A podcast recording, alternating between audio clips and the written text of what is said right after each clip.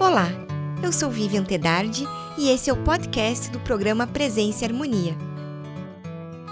O assunto é Candomblé e Umbanda, com Márcio Martins de Jagum. Confira! Márcio, muito obrigado por ter aceitado o nosso convite e estar presente aqui conosco. Bom dia a todas e todos. Nós, das religiões de matriz africana, é que agradecemos pela oportunidade de falar para seja qual for o público, ou seja, a informação ela é muito importante, ela deve ser levada para a população. Com Nós certeza. é que agradecemos a oportunidade. Mas para a gente poder começar a conversar, você é o coordenador então do Fórum Paranaense das Religiões de Matriz Africana. Pode nos falar um pouco sobre o fórum? Sim, posso sim. O fórum, ele nasceu em 2009 durante a Conferência Nacional de Promoção da Igualdade Racial. Um grupo de religiosas e religiosos da Umbanda e do Candomblé, reunidos nessa conferência, é, resolveram que tinha que haver uma articulação nacional para cuidar dos nossos direitos civis enquanto religiosos, enquanto umbandistas, enquanto candomblecistas e que os estados deveriam também se organizar e fazer os seus fóruns regionais. O fórum nasce é, por um grande, uma grande demanda de depredação de terreiros, de espancamento de pessoas da Umbanda e do Candomblé, terreiros incendiados, e começamos a nos organizar é, para dar um basta a tanto fundamentalismo religioso. Assim, nasce o fórum, que tem uma coordenação colegiada, tem umbandistas e candomblecistas de gênero masculino, de gênero feminino, ou seja, babalorixás e alorixás, mãe de santo, pai de santo, de todas as regiões do estado do Paraná, organizadas e organizadas para enfrentar a intolerância religiosa. Isso, muito importante. Então, para a gente poder né, esclarecer sobre as religiões, quais são elas, né, as de matriz africana? Nós, eh, as religiões de matrizes africanas, nós podemos eh, dividi-las em dois grandes blocos, a Umbanda e o Candomblé. Evidentemente, tanto dentro da Umbanda quanto dentro do Candomblé, existem subdivisões eh, por conta de regionalidade, por conta de diferença de, de origem das nações, aí muda um pouco o rito, muda um pouco algumas, algumas terminologias, o dialeto, mas são as religiões quando, quando falamos em religiões de matrizes africanas, estamos falando das religiões afro-brasileiras, ou seja, a Umbanda e o Candomblé. Certo? E qual é a diferença entre as duas? Olha, basicamente, é, é muito simples, inclusive. Ah, o candomblé chega no Brasil, ele se constitui no Brasil com a chegada de pessoas escravizadas, que vieram de várias regiões da África, é, sobretudo o povo banto, onde ali hoje é Angola, e o povo jeje e o povo iorubá. São gran- três grandes troncos. Existem outros, evidentemente, mas são três grandes troncos de pessoas que chegaram aqui nesse território escravizadas e que trouxeram para cá para o Brasil as suas divindades, os seus rituais, a sua identidade e a sua cultura. Esse é o candomblé. É, O o candomblé, é, ele se constitui em território brasileiro. Ah, vale a pena, inclusive, dizer que em África, em território africano, o candomblé não se constitui da mesma forma que no Brasil. Os orixás, eles são regionais. Ah, por exemplo, Ogum, ele é cultuado na região de Irê, Oxum é cultuada na região de Oxobô, e Oxoguian é cultuado na- do- no, no território de Elegibô, e aqui no Brasil, com negros e negras que chegaram aqui escravizadas, é, constitui-se esse culto coletivo, mas que em território africano, ele, em território africano ele é muito regional. Isso é o candomblé. Certo. São os ritos, a tradição, a cultura e a identidade de povos, de etnias africanas que chegaram aqui no Brasil escravizadas. A Umbanda, ela surge só em 1908, ela é uma religião nova, que ela tem influências do candomblé, influências do cristianismo, influências do espiritismo e também influências do culto aos donos da terra, aos índios e índias, aos caboclos, enfim. A Umbanda ela é um misto de religiões, de, de religiões europeias, africanas e ameríndias. Uhum. Essa é, é, basicamente a diferença entre a Umbanda e o Candomblé. Mas temos é, encantados ou seres divinizados que são que, que tem até o mesmo nome. A Umbanda cultua Oxum, Xangô, é, Inhansã, Oxalá, da mesma forma que o Candomblé. Esses nomes são iorubanos. Logo, a Umbanda ela é esse misto uhum. das, das, religiões africanas, ameríndias e europeias. Certo. E com relação ao candomblé, há uma liturgia? É possível a gente identificar as principais práticas religiosas? Sim, é muito fácil. Né? É, num dia de sexta-feira, por exemplo, você identifica facilmente um adepto do candomblé, porque geralmente ele vai estar de branco, que é uma forma de reverenciar uma, uma das nossas divindades, que é, que é Oxalá, que é, é, é cultuada na sexta-feira e é o Senhor do Pano Branco. É o Senhor que só se veste de, de, de branco. Uhum. E é muito fácil você identificar a, a, através dos ilequéis, dos fios de conta, da roupa branca e de alguns costumes é, que são muito simples, como é, não ingerir carne vermelha na sexta-feira, não tomar bebida alcoólica. E, e isso é o que vai para fora. Uhum. Aí sobre nossa liturgia, sim, nós temos um culto que ele é, ele é muito rico. Ele é muito cheio de elementos. Nós temos é, um panteão de divindades que ele é muito extenso. E para cada um ou cada uma dessas divindades, existem é, rituais específicos, preceitos específicos, e, mas é, de toda forma é muito fácil identificar alguém que é da religião do candomblé. Uhum. E o que são os orixás? Os orixás, eles podem ser, eles se dividem do, em, em dois grandes blocos também. São os encantados, que nunca chegaram a, a ser humanos, e tem os orixás que conviveram aqui entre os humanos. Isso é uma coisa que ela foi uma das coisas que mais me chamou a atenção dentro uhum. do candomblé. A forma humanizada das nossas divindades que viveram na terra, amaram, casaram, se separaram, traíram, é, brigaram, fizeram grandes uniões, assim. Os nossos orixás, eles são muito humanizados, eles estão muito próximos aos seres humanos. Mas eram seres que tinham, ah, podemos dizer assim, dons especiais, ou com a natureza, ou com a nossa divindade maior, com o nosso Deus Supremo, que é o Lorum. Uhum. É, esses são os orixás e alguns deles encantados, que não tiveram essa convivência humana, mas são seres, são energias, são espíritos que habitam as águas, que habitam as matas, que habitam os caminhos, enfim. Uhum. E sempre com essa ligação à natureza. A natureza é muito importante tanto para o candomblecista, para o umbandista, quanto para as nossas divindades, para os nossos semideuses também, porque o Oxum, ao mesmo tempo que o Oxum representa as águas doces, as águas dos rios, dos lagos, ela é o próprio rio e o próprio lago. Iemanjá, todo mundo conhece como a rainha do mar. E logo, Iemanjá, ela é a divindade que representa o mar, que mora no mar, mas ela é o mar. A natureza, o ecossistema, a preservação da natureza é muito importante para a gente. Quando eu estou poluindo o rio, eu não estou só poluindo a morada da deusa Oxum. Eu estou desagradando Oxum, porque Sim. Oxum é o próprio rio. Uhum. Então, a, a, os orixás, eles são alguns encantados, outros não encantados que conviveram com os humanos, uhum. que têm esses dons especiais e que representam a natureza pra, na nossa vida. Certo. E sobre os terreiros, eles seriam, digamos assim, uma espécie de templo do candomblé, né? Isso pode falar um pouquinho da importância deles na religião? Sim, claro. Os terreiros que eles têm várias denominações aqui no Brasil. Ah, alguns chamam de roça. Ah, vai para a roça de santo hoje. A roça de santo é aquele espaço físico. Acho que remete um pouco ao Brasil colônia. Vai para a roça, não vai para a roça. Barracão.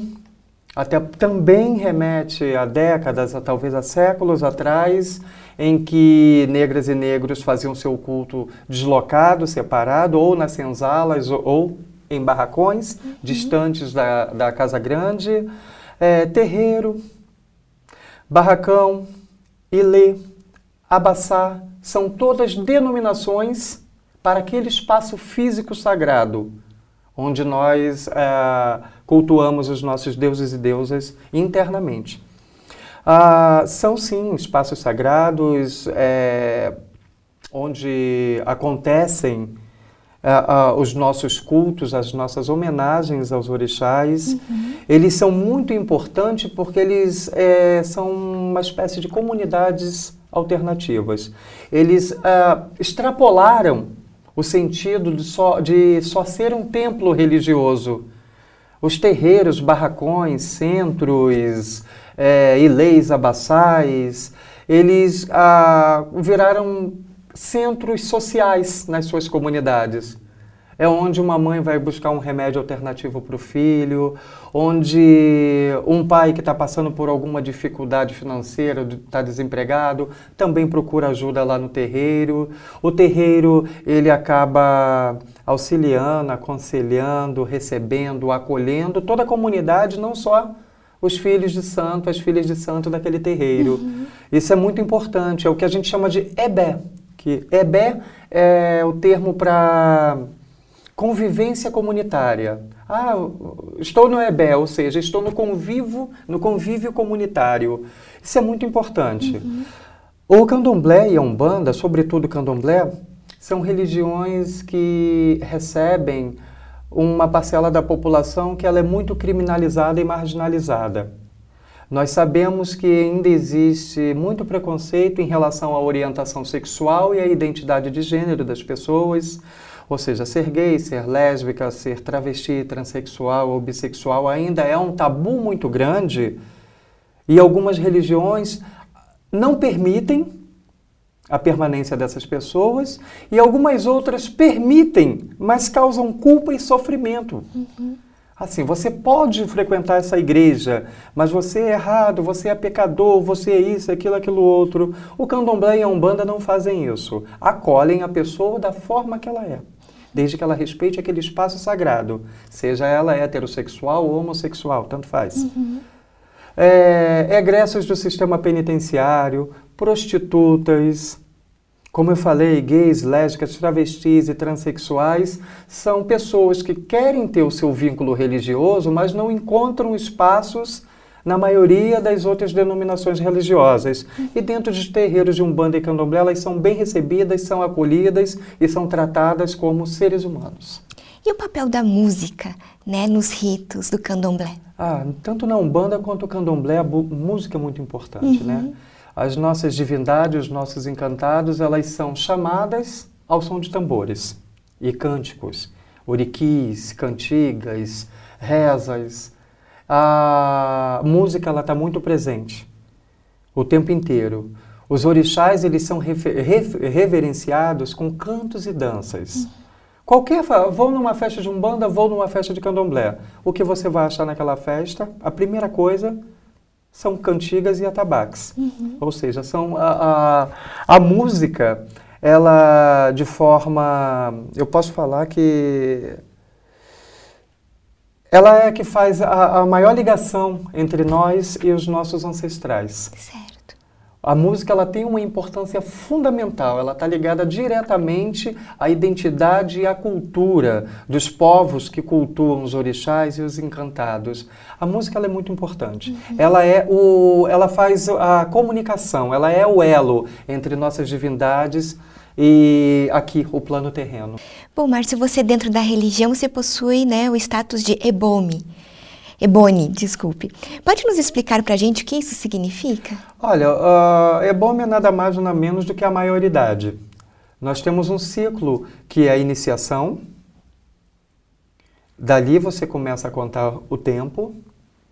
Aí você tem rituais que você faz com um ano de santo, com três anos, com sete anos. Com sete anos é a maioridade. Qualquer pessoa que completou sete anos e, e realizou aqueles rituais uhum. é, de, de passagem para os sete anos passam a ser chamadas de ebomes. São as pessoas que já têm maioridade dentro da religião. Hoje estou com 29 anos, já fechei todo o ciclo, que nós temos é, essas esses rituais nesses períodos de 1, 3, 7, é, algumas casas 12, 14, 21, eu já fechei esse, todos esses uhum. ciclos, uhum. eu tenho a maioridade e quem tem a maioridade passa a ser chamado de Ebome. Ebome Márcio Marins, Ebome Vera, Ebome Paulo, é a maioridade. Qual a função de um babalorixá? Olha, o babalorixá e Ialorixá, uhum. o babá do Yorubá que vem do pai e Ia que vem da mãe, e a Lorixá é a mãe que cuida do orixá. Ela uhum. não é uhum. mãe do orixá. É, tem uma tradução para o português que fica meio estranha. Pai de santo e mãe de santo. Uhum. Não seria pai de santo nem mãe de santo. Você pode ser pai da pessoa ali que é filha de santo, mas você não é pai do orixá. Uhum. Ninguém é pai de Yansan, ninguém é pai de Oxum. Certo. Ninguém é pai de Oxóssi. Mas é, é, a pessoa que é encarregada de cuidar. Uhum dos filhos de santo. É a pessoa que tem a função, que ela é predestinada, não basta ela ser iniciada e de, após os sete anos que ela se torna ebome, ela, bom, quero ser babalorixá ou quero ser yalorixá. Não, não basta. Ela tem que ter nascido com aquele odu, com aquele destino. Ela tem que ter nascido para ser, ela tem que ser nascida para ser babalorixá ou yalorixá. É a pessoa que cuida do terreiro. É a maior autoridade dentro de um terreiro a Yalorixá e o Babalorixá. E o candomblé, a gente pode dizer que é uma religião politeísta ou é monoteísta? Tem uma divindade superior? Sim, sim. Essa é uma pergunta que sempre surge e existem dúvidas até de pessoas que seguem a nossa religião. O candomblé ele não é uma religião politeísta. Nós não temos um panteão de deusas e deuses. Nós temos um Deus único, que é conhecido como Olorum ou Eledumare, e esse Deus único, que nós reverenciamos, esse Deus único ele tem delegados e delegadas. Tem semideuses que fazem o elo entre ele e nós. São os orixás. Uhum. Os orixás eles são semideuses. Alguns deles, como eu expliquei aqui há pouco, tiveram contato e viveram como humanos. São, enfim, se a gente fosse fazer uma comparação com uma, enfim, só para simplificar a história, com a Igreja Católica, a Igreja Católica tem um Deus único. Ela é monoteísta Sim. também. Mas a Igreja Católica tem os santos, uhum. que foram humanos com poderes especiais, pelo menos o poder de se ligar a Deus e de falar com Deus e de ter contato com os humanos ah, alguns desses é, santos e santas da Igreja Católica faziam milagres, tinham é, é, dons diferentes dos seres humanos, por isso são santos. Uhum. São cultuados, são reverenciados, como todo mundo conhece, mas não são deuses e deusas. Uhum. São os santos. Sim. Então, né, no candomblé é bem parecido. Eu só quis fazer uma comparação com algo que é mais comum, com algo que a população conheça mais. Uhum. Enfim, nós temos Olarum, nosso Deus único, ele é do Mari, e nós temos os orixás que fazem esse elo entre os humanos e ele é do Mari, certo. é Olarum. Em relação ao jogo de búzios, né, tem sua origem na cultura iorubá. Não sei se é, isso é correto. E qual que é a relação, então, entre os búzios e o candomblé?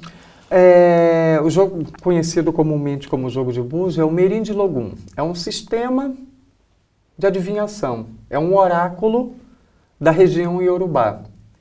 São é, todo baseado em numerologia. Uhum que os seus búzios são conchinhas, todo mundo sabe, mas que elas são preparadas exatamente para esse tipo de ritual, para esse tipo de função, e é uma ferramenta que o, os urbanos e negras e negros que chegaram aqui trouxeram essa tradição junto, é, é para que você possa saber como é que está o seu cotidiano, o seu dia a dia, que você para você dialogar também com os orixás, saber se Xangô tem algum pedido especial, se algum quer te avisar de algum infortúnio ou de algum perigo que você está passando, enfim.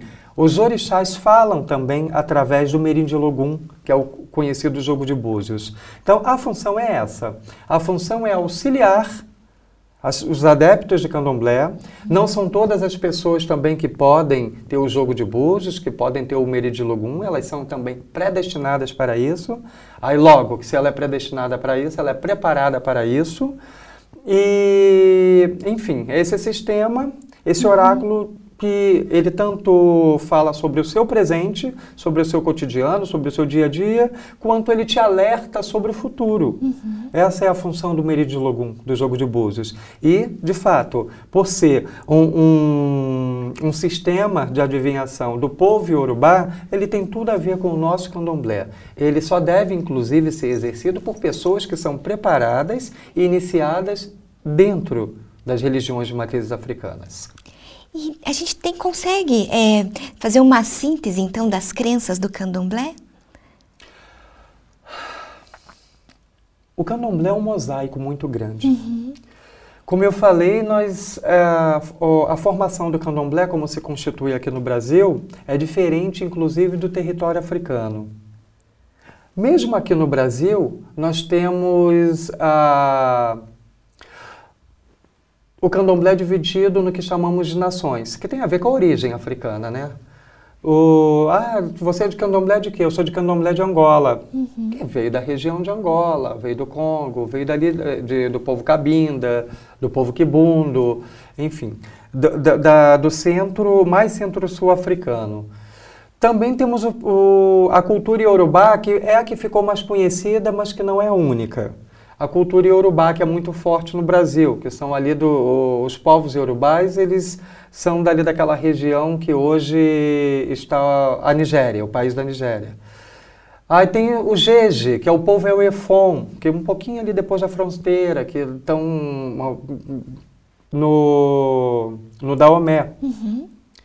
E, é, não, é muito difícil fazer uma síntese sobre o candomblé. Sim dessa diversidade. Porque toda. é uma diversidade, é um mosaico cultural, é um mosaico tão rico de identidades e culturas que não dá para é, estabelecer numa pedra. O candomblé é isso. Uhum. Mas a gente pode falar que o candomblé, enquanto ele é muito mais do que uma religião, é a tradição e a identidade de povos que chegaram aqui escravizados há séculos atrás e que cultuam seus ancestrais. E que aqui no Brasil, com essa miscigenação, que é uma coisa muito bonita uhum. também, essa mistura de raças e etnias aqui no Brasil, é, ele ficou mais plural ainda do que em território africano. Uhum. Então, acho que uma síntese dessa tradição, da identidade dos povos africanos, das religiões de matrizes africanas,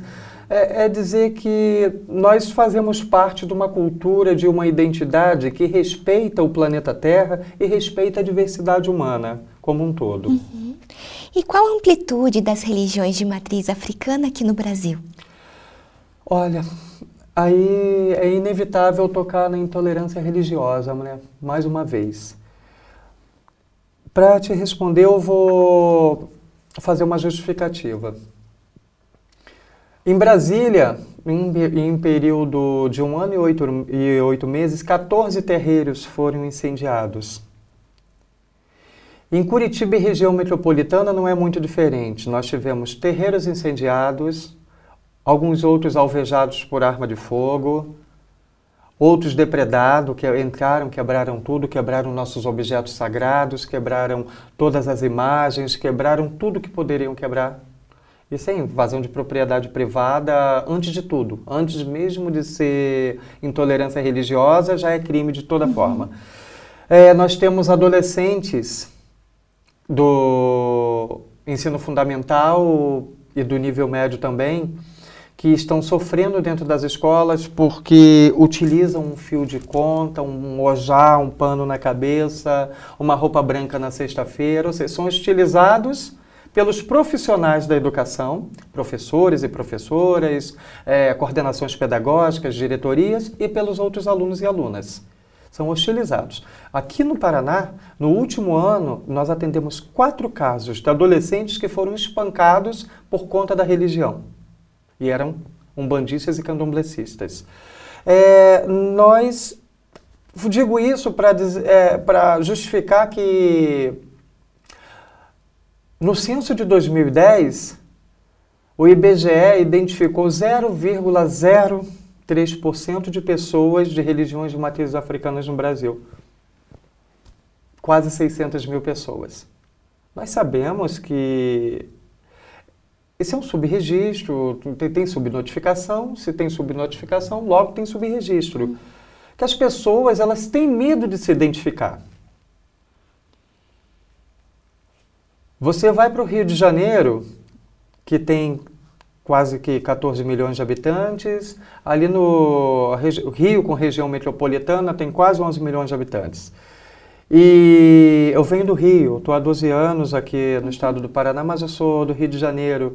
E sei que nós temos um universo ali de aproximadamente 30 a 40% da população que são frequentadores dos terreiros de Umbanda e Candomblé. Uhum. Ou seja, só no Rio de Janeiro teríamos lá 2 milhões e meio, 3 milhões, 4 milhões de seguidores da Umbanda e do Candomblé. Uhum. É, ou seja, essa proporção ela não é muito diferente nos estados da região sul e nem nos estados da região nordeste, norte e centro-oeste. Mas por conta da criminalização e da marginalização, da demonização de nos chamarem de adoradores do diabo, de pecadores, de religião de negros, ainda tem o racismo. Religião de negro. Se é religião de negro, é uma religião inferior. As pessoas ficam com a autoestima um pouco abalada. Ninguém, é, a, a maioria não tem orgulho de dizer eu sou da Umbanda, eu sou do Candomblé. Não tem orgulho porque é marginalizado pela, por grande parte da sociedade e ainda sofrem violências físicas, discriminação, constrangimento. E é o país das contradições. Tudo é muito bonito, tem muito folclore, todo mundo acha linda a diversidade cultural brasileira, mas a hipocrisia também reina. Uhum. No dia seguinte estão jogando pedra, hoje vê passar. Vê um maracatu, um jongo, uma congada, que tem todo, uhum. tem tudo a ver com a nossa religião, com a nossa origem. Hoje passa, acha muito bonito, vai para a festa de Iemanjá no Rio Vermelho, em Salvador, vai jogar flores para Iemanjá no dia 31 de dezembro, na passagem do ano, mas no resto do ano joga pedra. Uhum. E isso faz com que as pessoas não se sintam à vontade para falar que são seguidoras da Umbanda e do Candomblé. Uh, fizemos várias campanhas uh, ultimamente.